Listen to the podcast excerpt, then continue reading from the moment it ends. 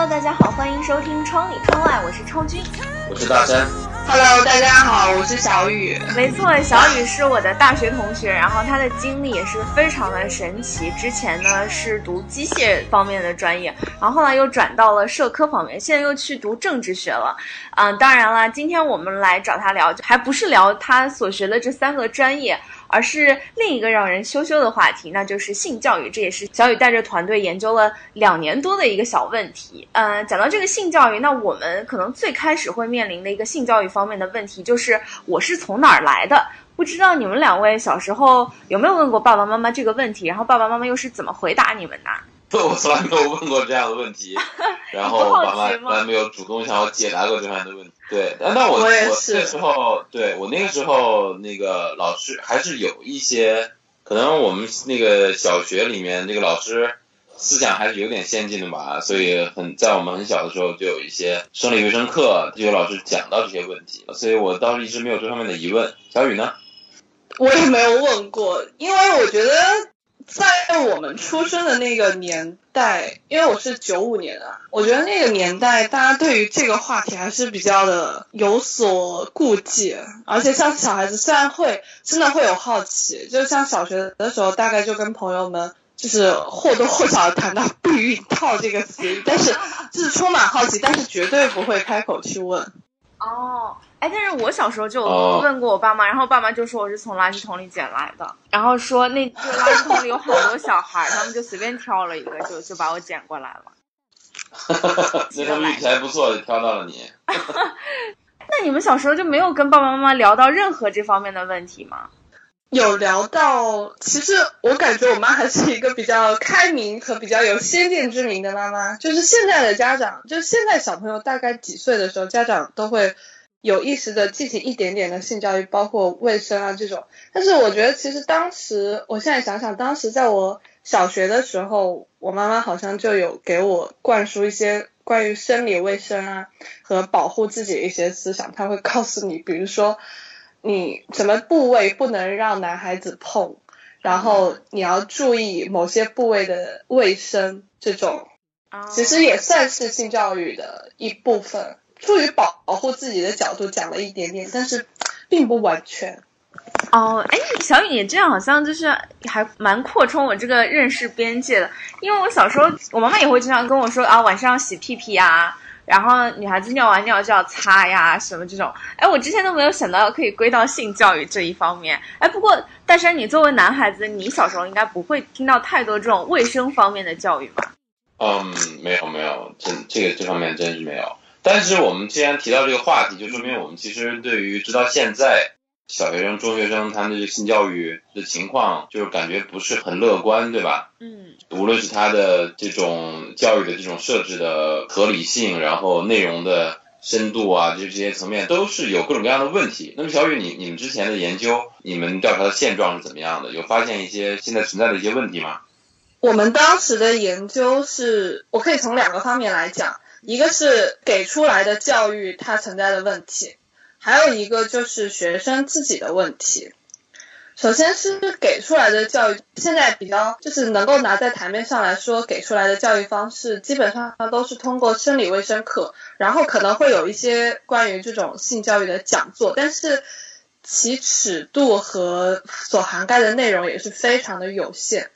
而且这种讲座，如果你是说自愿报名的话，其实，在我们的调查中发现，就是学生们是非常有顾忌去报名参加这样的讲座，他们会觉得非常的羞羞。然后这种教育方式的话，它其实有很多的弊端，像首先它是一个单向的灌输式。再一个，因为它其实很多给出的是面对面的 face to face 的教育方式，其实我们中国的学生是非常传统的，就是受上一辈人和我们文化的影响，那大家就会非常害羞面对这个问题，他可能在整场讲座里，他就情绪处于一种非常亢奋的状态，以至于他根本就没有听清楚专家到底介绍了什么，也不知道从中获得一些哪些他是自己需要的一些信息。这是一个问题。第二个就是他们自己的问题。关于学生的话，他自己也会有一些，比如说，哪怕他接受了性教育，但是他自己可能觉得这部分老师只讲了一点点，比如说老师只讲一分的内容，我需要知道一百分的内容，那还有九十九分我要到哪里去找？可能就会通过一些其他的渠道，比如说我们很熟知的上网啊，看一些可能其实并不太健康的东西和一些其实并不是非常准确和嗯正确的一些答案去看，就会对学生们造成一些误导。然后其实。有性教育者说，看这些其实非正规渠道给出来的信息，如果他是给出不正确的信息，其实是会对学生的心理包括生理产生一些不太正面的影响。哦，嗯，哎，所以小雨，你们主要是集中在中学生、初中和高中阶段的研究是吗？对的，我们当时那个课题是。针对的人群就是中学生，包括初中和高中。然后我们探索的一个目标，其实性教育是一个非常宽泛的话题，从儿童时代到中学到包括成人，成人以后，它其实都是需要性教育，因为它都会有一些可能说是新的问题，可能说是一些普通的问题存在。那但是我们当时针对的人群就是中学生，而且我们探索的一个方向就是对于中学生教育的一个模式，因为我们觉得传统的这种教育模式，首先效果不佳，然后它的给出的内容也会有一些不是非常的科学。并不能在实质上对于中学生的性教育起到多大的作用，所以我们是针对模式、对教育模式的改革，可以提出一些我们自己的一些创意吧，然后看看能不能把性教育这个能够让它的效果更好一点点。哎，我觉得这就可能真的是初中、高中的时候，大家对于这些东西已经通过一些特别的信息渠道，我们已经知道了有这些事情的存在了。我就记得我们初中的时候，大概是初二，然后有一本科学书，就其中有应该是第三章，记得特别清楚，就是开始讲人要发育什么的嘛，然后第一性征、第二性征，还有什么一个小女孩、小男孩，然后。大大女人、大男人这样子，然后就四个都是裸体的。我就是当时我们女生就都给他们画上了衣服，你知道吗？就是故作矜持。但是老师上课的时候，其实这是应该是一章比较重要的章节。然后考试就但是考的非常少，可能就是你一个大考的最多出一道题。然后老师也是非常快的就讲过了。然后老师就会说，嗯，大家通过性行为怎么样怎么样的时候，我们就会很想。知道老师能不能给我们详细的定义一下什么是性行为啊？我觉得这个很好玩。你对一群初中生直接说你们经过性行为可能就会受精，然后精子要跑到卵子哪里去啊什么的时候，然后我们就有个同学举手来问说，啊老师什么是性行为啊？老师说你说是什么就是什么。我们没有得到。你那个同学是不是故意的？啊是故意的，是故意的。然后没有没有，我觉得这个学生的问题完全没有问题。我觉得反正当时老师的这个回答啊，当时很有一点是我们私底下负责任的态度。嗯，你其实可以就直接说嘛，这有什么好回避的，对吧？那如果是所以这其实也是一个问题，就是大家对于性的这个态度，其实还是作为操心的老师，应该那个时候年纪，哪怕到现在，其实年纪是有点大了，就是。可能从很久开始，那一代人他们对于性的这种态度就是非常的传统。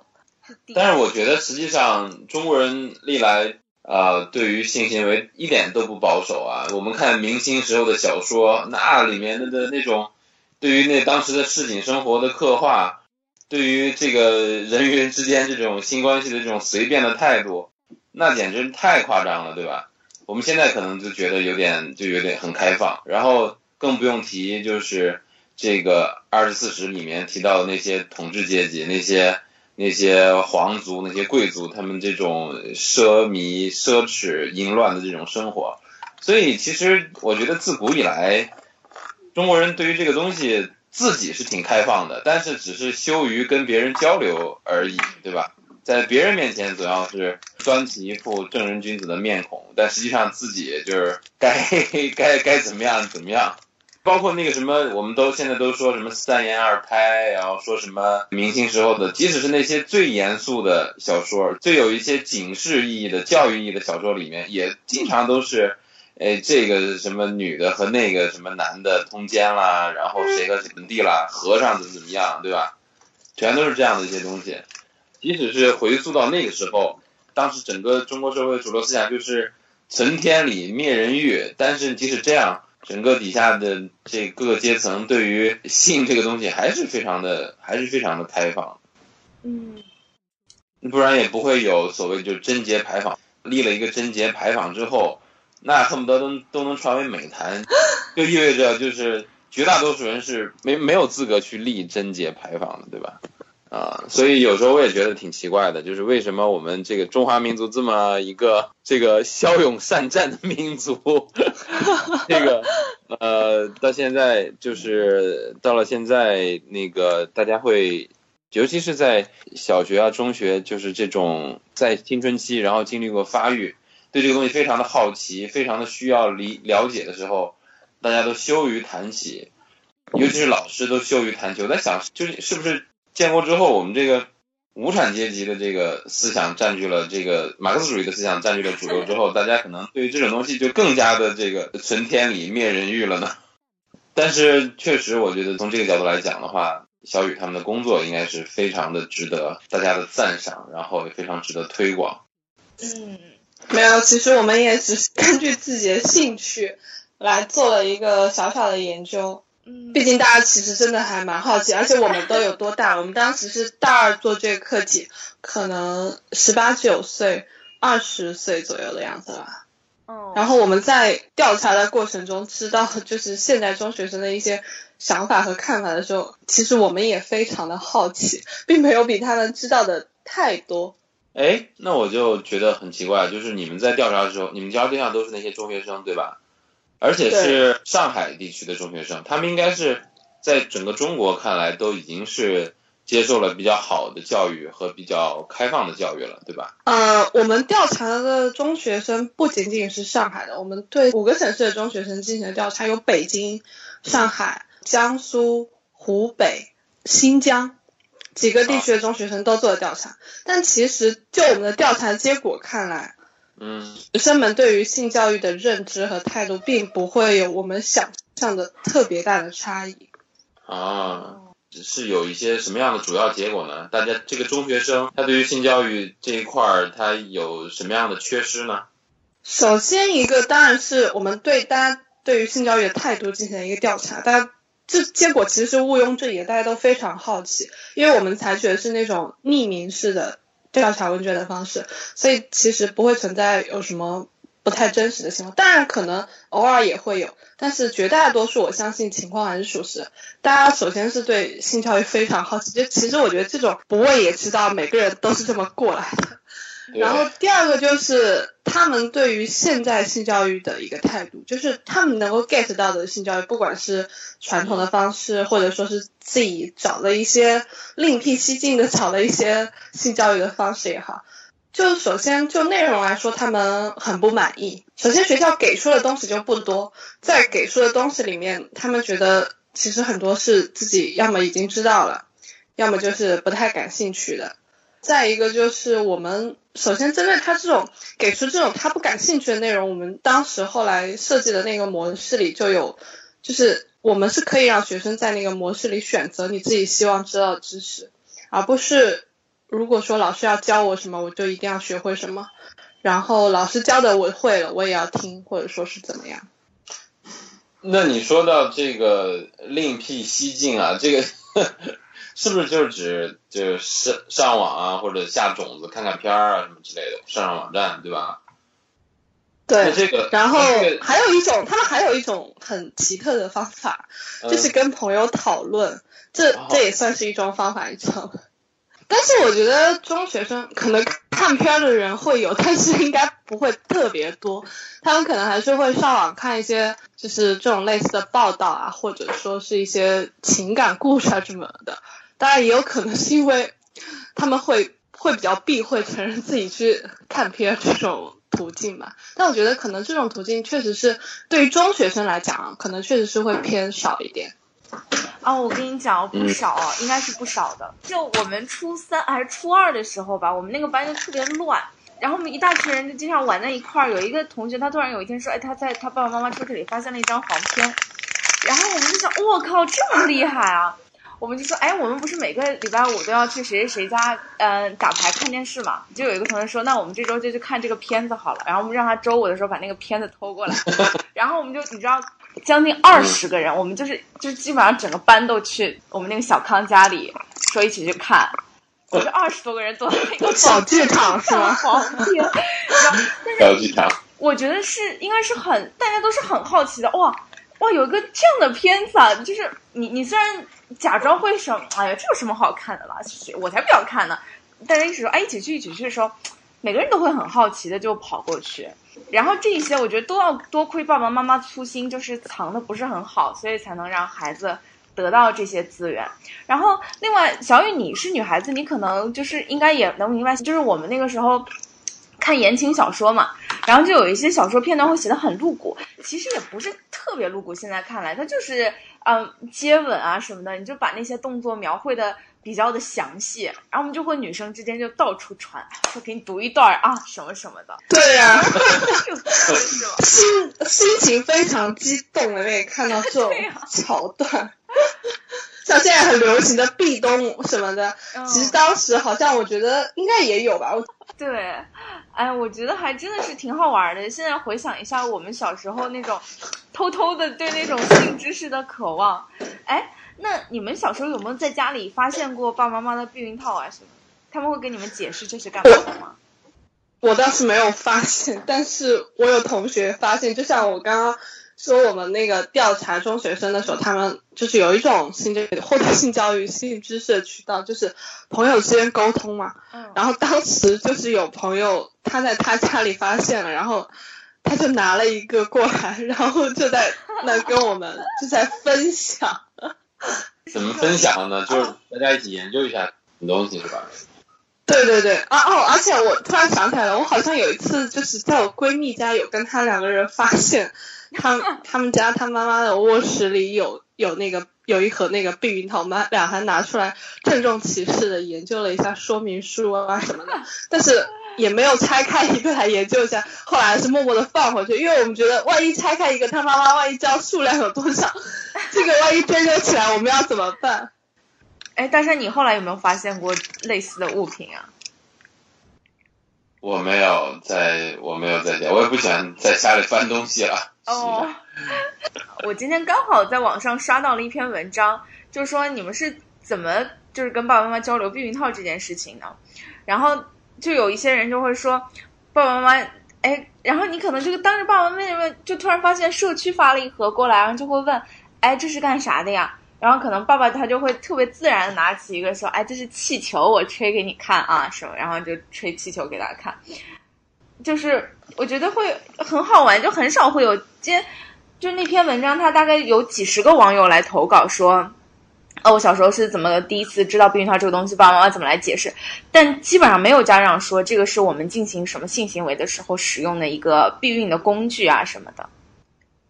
嗯嗯，所以这其实是就是大人他在传统观念上对于性教育的一种，就是其实。不光是他那一家肯定不会是特例，嗯，这其实还是一个大势所趋。就大家就是关于上一辈的人，包括之前的人，他们对于这个问题真的还是有所避讳。但是我觉得随着时代的进步，比如说像以后如果我们成为了父母，那我们对我们孩子如果在这方面的话题，在性教育上面的话题，当然我是觉得应该不会像我父母那么保守，所以。我觉得可能随着时代的进步，每一代人所接触的文化不一样，到后来还是整个社会的情况不一样之后，应该还是会有一个改善。嗯，哎，其实我们刚才聊了一下，就会发现，其实学校并不是说完全没有性教育，但是学校呢，基本上都是嗯，仅限于生理层面的，而且生理层面也只是说你的器官，然后你的细胞什么的，它。就不会有更多我们日常生活中会遇到的一些场景，就他可能就不会教授，也不会告诉你这些事情。那在你们理想中，如果要让我们来构建一个性教育体系，嗯，你们会更注重生理层面，还是伦理，还是什么行为方面这样的一些教育啊？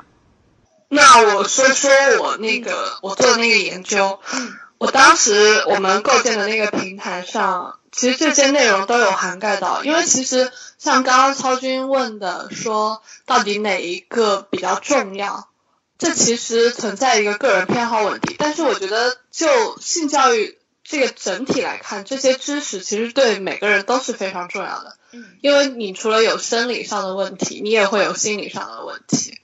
其实我觉得都很重要。当然，我们当时构建那个平台的初衷是在于说，我们要把这些东西都放上去。但是，真正学生希望看到什么，他需要什么，他可以按需来取，你懂吗？就是不是说我我要教给你，像超军刚刚问的那个问题的意思，其实应该是我应该要教给小朋友什么，对吗？嗯。那我觉得，比起说我们来决定要告诉他们什么，他们来选择自己需要什么。我觉得这个更重要，这也是我觉得是性教育上一个应该要进行一个突破和改善的情况。不能说，其实老师教的那些我都懂啦，我还要听老师说这个。我就是特别想知道，我喜欢这个姑娘，然后她不喜欢我，是不是我有什么问题？是不是我不够好？这种，其实我觉得这种也很重要。可能对于当当事人来说，他就觉得这个比较重要。你教给我的那些生理卫生知识我都知道了，我还要听你讲，然后你也只给我讲这个。那你就达不到性教育的目的。嗯，对，那说到这儿，就是我们要可能要请小雨明确一下这个性教育的范畴。你这这个东西究竟是指包含什么方面呢？因为就像你刚才说的，可能就是很多年轻的学生可能更关心的是，哎，他喜欢某个女生，但是那个女生不喜欢他，他该怎么办？这样的问题，对吧？你这个东西怎？你觉得认应该是呃包含在这个性教育的范畴吗？当然，我觉得这是属于性心理的一个范畴。我们当时做那个平台的时候，我们把性教育分成了这么几块儿，就是我们有一些专题，就是学生可以在这个平台上来选择，我到底需要接受哪一个专题的性教育。当然，可能也不非常的完整，但是我觉得。就我们的调查来说，就学生比较感兴趣，以及我们觉得还是有必要放上去的几个模块，我们放了这么几个。第一个首当其冲的是避孕，因为当时我们做这个调查之前，在网上找了一些数据，未婚青少年他们发生流产比例是在逐年上升的，而且有一个杜蕾斯公司做的一个幸福调查报告，它里面那个给出来的结果。就是非常让人震惊。他那个报告，他是说他是针对中国青少年，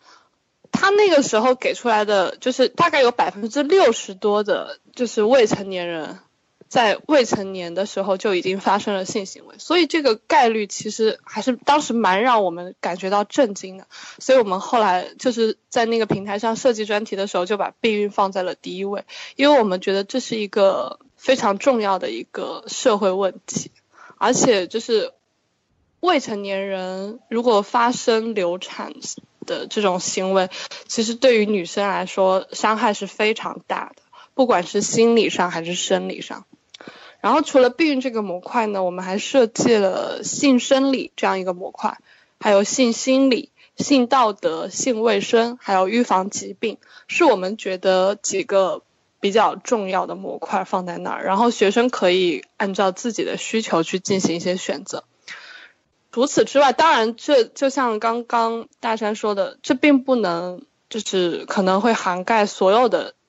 性教育的问题，所以我们当时在那个平台之中有设计一个。专家咨询就是你可以是私人定制式的，就是你是可以一对一进行咨询的，而且是一个匿名的。因为我觉得如果实名制，应该没有谁会去问，起码我不会去。嗯，我是觉得就是你刚刚提到这个问题，就是说咱们现在这种未成年人的比流产的情况越来越多，然后数据统计下来也是逐年上升的趋势，这个本身就说明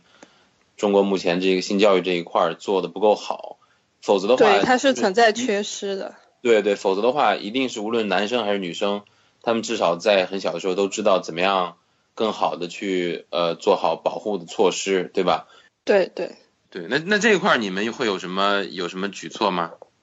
其实我觉得如何避孕这个话题，我觉得应该是第一步就介绍的，而且就是说呃没有什么好避讳的，对吧？就是老师跟学生说，那个呃，大家看看，这个是男生的身体，这个是女性的身体。呃，拿张图片，就是说这个交配的时候呢，是男生男性的生殖器在女性的生殖器进入女性的生殖器，对吧？那么为了防止怀孕，我们应该使用这样一种叫做避孕套这样的东西。那么避孕套的使用应该是这样这样这样的，其实很简单，对吧？那为什么我们现在就是这一点都都做的不好呢？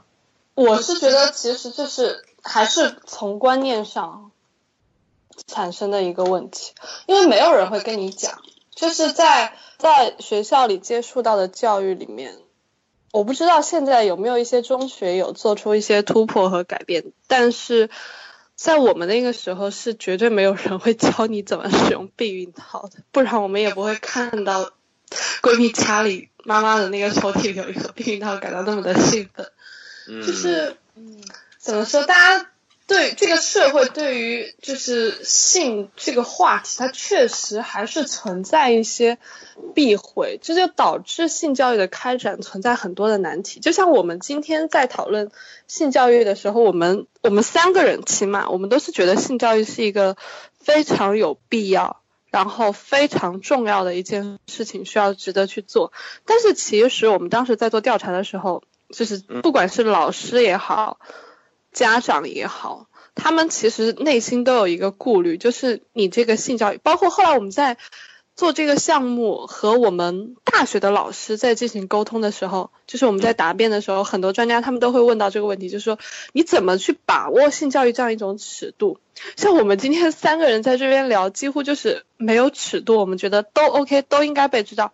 因为性教育就是应该被尊重，当然也有学者提出这种观点，我们也非常赞同。但是事实情况就是，不管是老师还是家长，他们对于性教育这个问题，他们内心真的是，不管是传统，就是文化传统给他们造成的一些潜移默化的影响也好，还是他们内心实质上考量的一些比较实际的问题也好，他们都会觉得。那如果你对我的孩子进行性教育，你对我的学生进行性教育，他们本来就是处于这样一种性萌芽的状态，他们的好奇心、渴求心是非常强烈的。那么你给出的性教育要保持在一种什么样的尺度是最合适的？就比如说，他可能现在完全就没有想要发生性行为的冲动，但是本来你给他进行性生理、性心理的教育就够了。那你现在去跟他讲避孕，你是不是会再给他暗示一些什么？他本来没有这种想法的，但是你现在会导致他的好奇心膨胀，他会想要去进行一些尝试，懂吗？就是这种情况，其实他们也是会有，但这确实也是一个问题。所以，就作为学科的角度来讲，其实性教育属于一种教育科学，其实这其中需要探索的问题，确实还是非常的多。对，我觉得就是说，做一个事情首先要搞清楚这个事情的目的。我觉得尺度的问题是第二位的问题，第一位的问题就是目的问题。我们搞这个性教育究竟是为了什么？它是为了保护哪个人群？是为了取得一个什么样的一个呃公共健康的这样一个目的？我觉得这个性教育，你首先它开展的群体就是在这个中小学生，对吧？是未成年人。然后它的最大的受益群体也就是这些未成年人。这个开展性教育的第一位的目的，第一位想实现的目标，也就是为了降低这种所谓的各种计划外的怀孕以及流产等等这样的问题，是为了保护未成年人的身体以及他们的心理，还有他们等等等整个以他们的这样一个健康的状态，对吧？那如果说把性教育看成好像是在传播一些。诱导性的思想，或者是怎么样，而忽视了这个这个第一位的目的的话，就太注意把握这个尺度的问题。有时候可能呃，那有些专家觉得啊，你这个尺度把握的很好，但你这个尺度有可能对不同的人不一样的。他那有些有些小朋友他不知道你在在说什么，对吧？所以我觉得这个还是要明确这个目的，然后围绕这个目的去探索一些举措，去更好的实现这样的目的。就我觉得是现在家长是不是都非常乐观，然后觉得自己的小孩儿就是都是小天使，就像你你你不能相信我的女神竟然也会拉屎放屁一样，他们就不能相信自己的小孩也有那种欲望。我就有一个好朋友，他就是她其实已经就是外面有一万个男朋友了，但她爸爸妈妈一直都觉得她没有任何恋爱经验，他们家也是一直保持着这样一种默契，就是觉得啊女儿以后可能会变成剩女啊什么，就家里还有那种。假性的担忧。是不是现在家长和老师都会觉得小孩就是天使？你可能就是要到结婚之后才会懂得这些东西的。我觉得这其实也是有可能，但是但是确实也会存在他们说那种情况，就是他们这种假定，可能大多数人不会，但是也不能排斥说确实有那么几个学生，他本来没有这些问题，就是因为受到了性教育的启发，他对这部分产生了好奇。就还有一些比较沉重的事情啊，就是我之前，嗯，听说过，就乡村不是有很多留守儿童嘛，然后他们家长不在身边，就更没有人给他们灌输这些知识。那他们被老师侵犯之后呢，他们不知道，哦，原来那是性侵，那是不对的，就是这样。然后还有那个有一个小小孩，好像是三四岁的时候，他就被幼儿园里的一个什么工作人员就是强奸了。但是他回来的时候，他就只是说自己屁股痛，他根本就不知道哦，原来我这是受到了什么侵犯。那其实这些对于他们这些孩子来说，这些性教育就非常非常重要。你起码你要知道啊，我就是我如果受到侵侵犯了，我是不是要马上进行避孕啊？我是不是要马上报警，要告诉爸爸妈妈什么的？但如果没有人去跟他们讲这些事情的话，太单纯的，甚至就根本就不知道原来哦，这是一种伤害。对对。但是其实我们现在说到的话题就是关于性教育要不要进行这个话题。这其实这个答案是根本就不用去有任何怀疑。当然，性教育一定是必要的，就是可能就是像我刚刚说，老师和家长他们会有一些顾虑，所顾虑的是这个性教育的尺度问题。其实这个确实也是非常的困难，它确实也是存在一些很多值得争议的地方。就是如果没有这些困难，可能大家都不会觉得。啊，性教育开展是一个难题，就是因为有这些困难的存在，所以性教育开展是一个难题。而且不光是在我们的国家，就是哪怕是在欧美一些比较发达的国家，它也还是会有这些问题。他们的性教育虽然说已经非常的普及和广泛，但是他们性教育上同样也会存在一些或多或少的问题。嗯，那他们有什么样的问题吗？我记得当时有看过关于日本。还是俄罗斯那边进行的性教育吧，像我刚刚说的，就是他们也会存在像刚刚那些老师和家长所说的，就是启发过多，就是因为他们没有顾及，导致启发过多。比如说在小学的时候，他们就会就是性启蒙的太早，也是一个问题。就会导致一些很不很多不可控的因素，因为其实，在他们那边，少女发生性行为是非常正常的。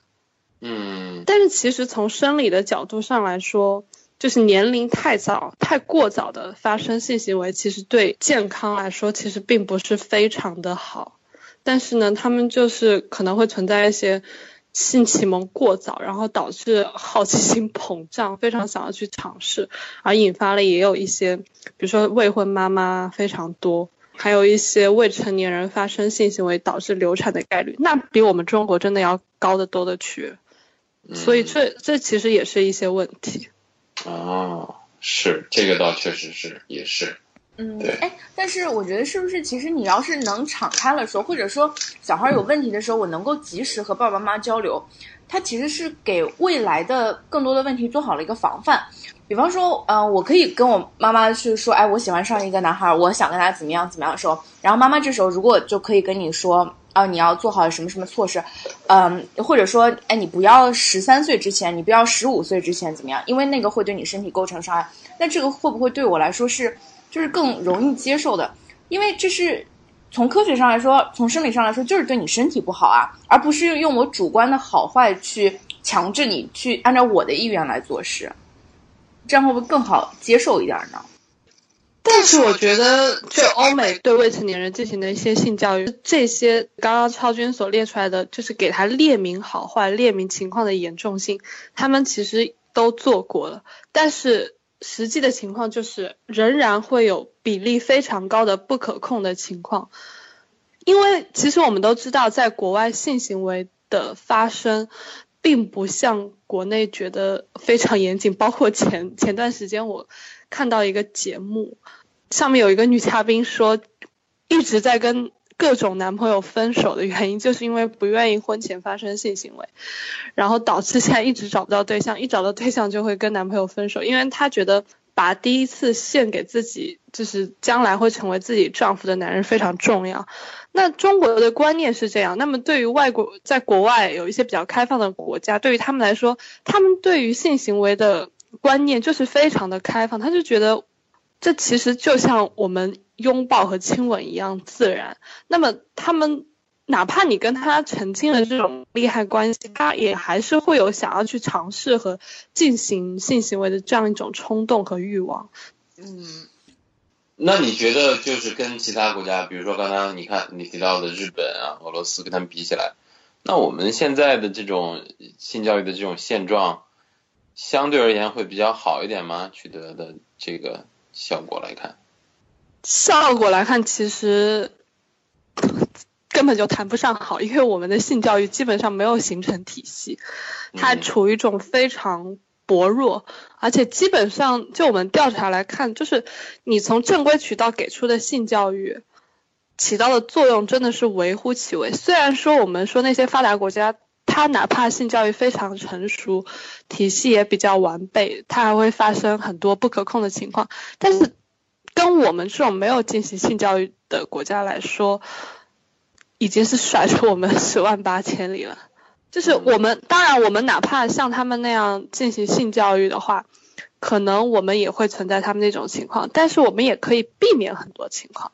嗯，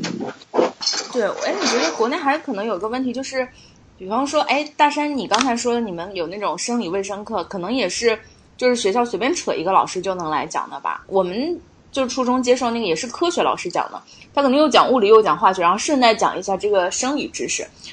他可能就只是懂那些知识点，但是你真的要让他从教育性知识的这些方面来讲，他可能真的没什么经验，他自己也不会把握。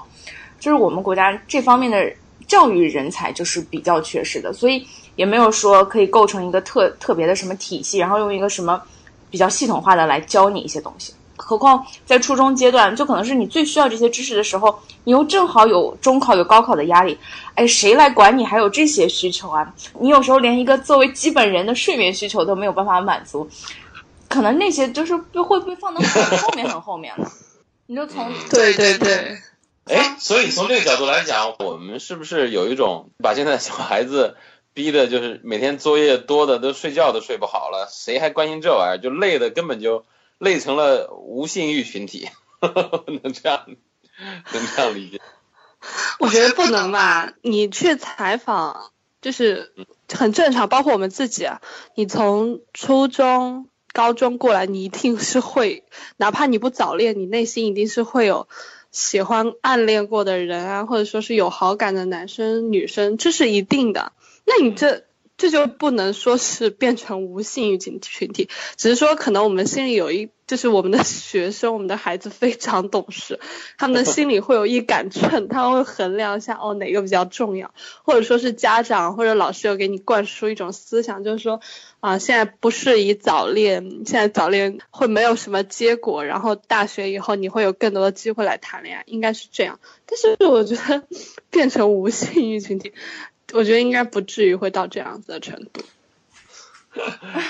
因为我觉得刚刚超军说的也挺有道理，就是连这个基本的这个睡眠需求都没有办法满足，就这这个这个马斯洛的需求层次的这个最基本的层次还没有得到满足，所以更谈不上这个更高一点的这种对于这个性欲啊或者是性心理方面的满足了。不过确实中国的学生也确实是比较辛苦的。所以也不知道到底是有意无意的，我们现在有这样一个局面，嗯嗯嗯，刚刚超军其实说的那个话题，就是超军说有一些性教育人才比较缺乏嘛，其实我们也是非常提倡，就是进来给学生们或者说是各个层次的人吧进行性教育的，我们都认为是需要专业的人才来进行这样一份工作，而不只是简单的说。呃，我应该开设哪些课程，然后应该怎么怎么讲？其实这还是一个，确实一个比较复杂的问题。不管是从其内容的特殊性，或者说是教育方法的合适的层面来看的话，都是需要一些非常专业的人才来把握这样子的一个方式、方法和度的问题，才会有一个比较好的效果。对，而且，嗯，就是你在青少年阶段这种性教育缺失，可能到了成年之后，你依然有很多问题是不会明白的。好像看得到越来越多那种公众号啊什么，他们也会呃来给大家讲一下这些。比方说，嗯，大人可能都会很好奇，说用酒店的毛巾会不会让你染上性病？两两性之间肛交是不是合适？就是很多很多问题，成年人也是需要性教育。就是我觉得那个体系就不是缺了一块两块，而是每一个层次都有很多的缺失。对对，就像你刚刚讲肛交的时候，大山笑了笑。其实这这某种程。就是在某种程度上来说，大家对于这个词汇也还是有所避讳。就其实可能我们也没有完全开放到我们心里觉得我们能够对性这个话题的包容度也好，或者说是可接受程度、开放程度，可能我们也没有完全的达到我们自己觉得我们会有的那样子的一种状态。嗯。不过，虽然是这样说，但是我觉得大山那个笑绝对不是羞羞，而是故作矜持。大山可是教会了我们很多就是这方面的专业知识。不过，我觉得这也印证了小雨说的，就是朋友之间交谈是性教育一个非常好的方式。我们就是在交谈当中共同成长。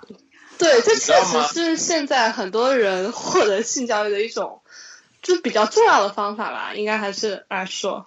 但是你你们知道吗？就是因为其实我我们原来小时候也是，就是朋友之间会交流嘛。然后这个东西有一种隔靴搔痒的快乐，你知道吗？就是大家说话交谈的时候，都首先呢就是都很想聊，很想知道，但是呢又都是有一点害羞，都不敢把话说的特别的透，你知道吗？然后都会想方设设法的去。发挥自己的语言艺术，然后综合的运用到各种暗示、比喻、各种各样的这种修辞的手法，隔靴搔痒。有时候虽然他不是直接去挠痒，但是他反而恰恰是有那种很很愉悦的感觉，而且还提高了你们的文学素养。对，其实像刚刚大山说的“隔靴搔痒”这个词，我当时心里就是很自然的反映到我当时一直在用的那个 PPT 上，我们其实是。把现在性教育就是一种隔靴搔痒的状态，就是正式的性教育，就是它其实是不能完全满足我们对于性知识的一些渴求。我们当时是把这个列为一个。弊端啦，就是现在性教育存在的一种弊端，就是它是一直在处于一种隔靴搔痒的状态。但是我觉得刚刚大山说的其实也非常的有道理，就是可能就是这样一种隔靴搔痒的状态，导致我们对于性这个话题就是存在一种朦胧美，一直沉浸在其中无法自拔。可能万一真的有人来跟我们讲太明白，就像列出一系列的科学和专业词汇给你描述的非常。直白和明白的时候，你可能就觉得像一加一等于二一样，非常的枯燥无味，你可能就不会有太多的好奇心，反而就是因为有这样一种在隔靴搔痒的一种状态，让你感到非常的享受。对，这个也是在中国推行性教育一个特别独特的地方，因为中华民族是一个文人的民族，然后呢，文人的民族就是讲究什么事儿就不能那么直接。要有一种朦胧美，要你你要间接的才有一种美感，对吧？所以恰恰是有时候就是这种间接的隔靴搔痒这种交流，让中国人更加的乐此不疲。所以有时候也真的是觉得很有意思的。如果如果就是我还记得就是小时候看过那个呃中元节的那个大灰狼罗克里面有一集，因为大灰狼罗克写过很多，不知道你们看过吗？他们他这个他这个童话。没看过，我倒是没有哎。啊，你你们都没看过郑渊洁童话是吧？对对。郑渊洁童话，我就看过什么 皮皮皮鲁什么的，但是也不记得了。哦，郑渊洁在我们那个年纪真的是影响特别大，他可以说是我们那个年纪的课外阅读的第一大来源吧，基本上是。然后他的所有作品我都读过。那么他写过一个。短篇童话的一一个一个集子，就叫《大灰狼罗克》系列。这个写了好多好，写了一千多集吧。里面很多内容印象很深。有一集就是讲这个呃讲性教育的话题，就是说那个这个这个大灰狼罗克他的小时候没有受到过性教育，所以对这块儿一直都特别的懵懂，特别的不清楚，那么导致后来也也犯过一些这样那样的错误。等到他后来呃成家立业生了孩子之后呢，他就很想就是把这一块儿很早的就告诉孩告诉自己的孩子，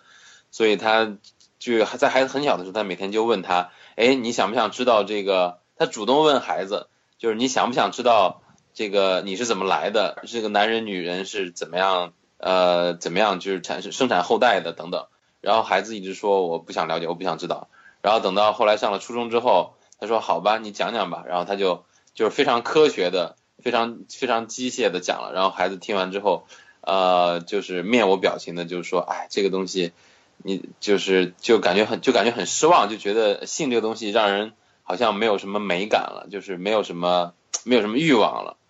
然后，反正我记得当时那一集是讲这样一个事儿，结合到我们刚才讲的话这个话题，就感觉有时候也是啊，就是把它讲的特别的直白之后，感觉好像孩子们的兴趣 不是，也不知道会不会就是会降低还是怎么样。嗯，哎，所以真的很难啊，就是你一方面想让孩子知道这些事情，然后离他稍微远一点儿。但是另一方面呢，你又不能把他未来对这件事情的兴趣彻底截断，所以真的是很需要把握度的一些事情啊。那我们就需要千千万万个像小雨这样的人，然后来持续为这个性教育去做出贡献。对，所以刚刚我们在聊的时候也说到，就是小雨做的事情是功在当代、利在千秋的一个事情。呃，这这真的是不敢当，只是只是兴趣而已。就是当时我们，而且我们做这个话题全都是女生，你知道吗？我们那个 team 四个人全都是女生，那我就觉得其实这只是，而且这只是我们在麦当劳里吃甜筒吃出来当下拍板的一一个话题。然后后来就是越做到后来，反正大家的努力吧，也算是。就是还有一点点的收获和成果，也对于这个话题思考了比较多。可能如果不不去做这个课题的话，嗯，可能也就 内心有什么渴求啊，就 找一些不正规的途径，另辟蹊径的去找一些资料来满足自己的好奇心。但是后来发现，确实是存在很多的问题。嗯，是的，嗯。那今天非常高兴，请到小雨来跟我们一起分享，呃，性这个中学生性教育这个话题。然后在聊的过程中间呢，我们也发现确实有很多我们之前没有想到过的问题。然后我们一方面既担心呃这个中国现在性教育中学性教育的这个现状，然后觉得它没有能够做到很好的保护呃未成年人呃这个。呃，计划外怀孕，然后以及流产率逐年升高升高这样的一个问题，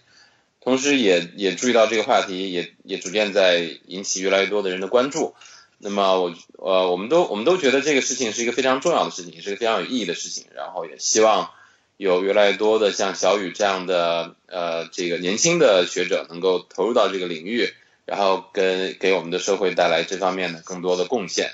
然后能够更好的保护我们的孩子，然后也更好的让这个社会更加的健康向上的发展。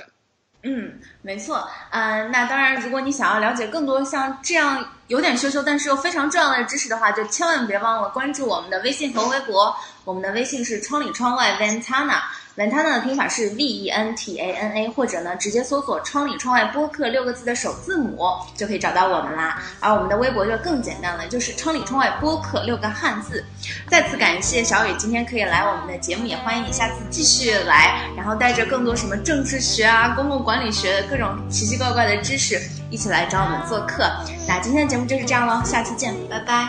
拜拜，拜拜。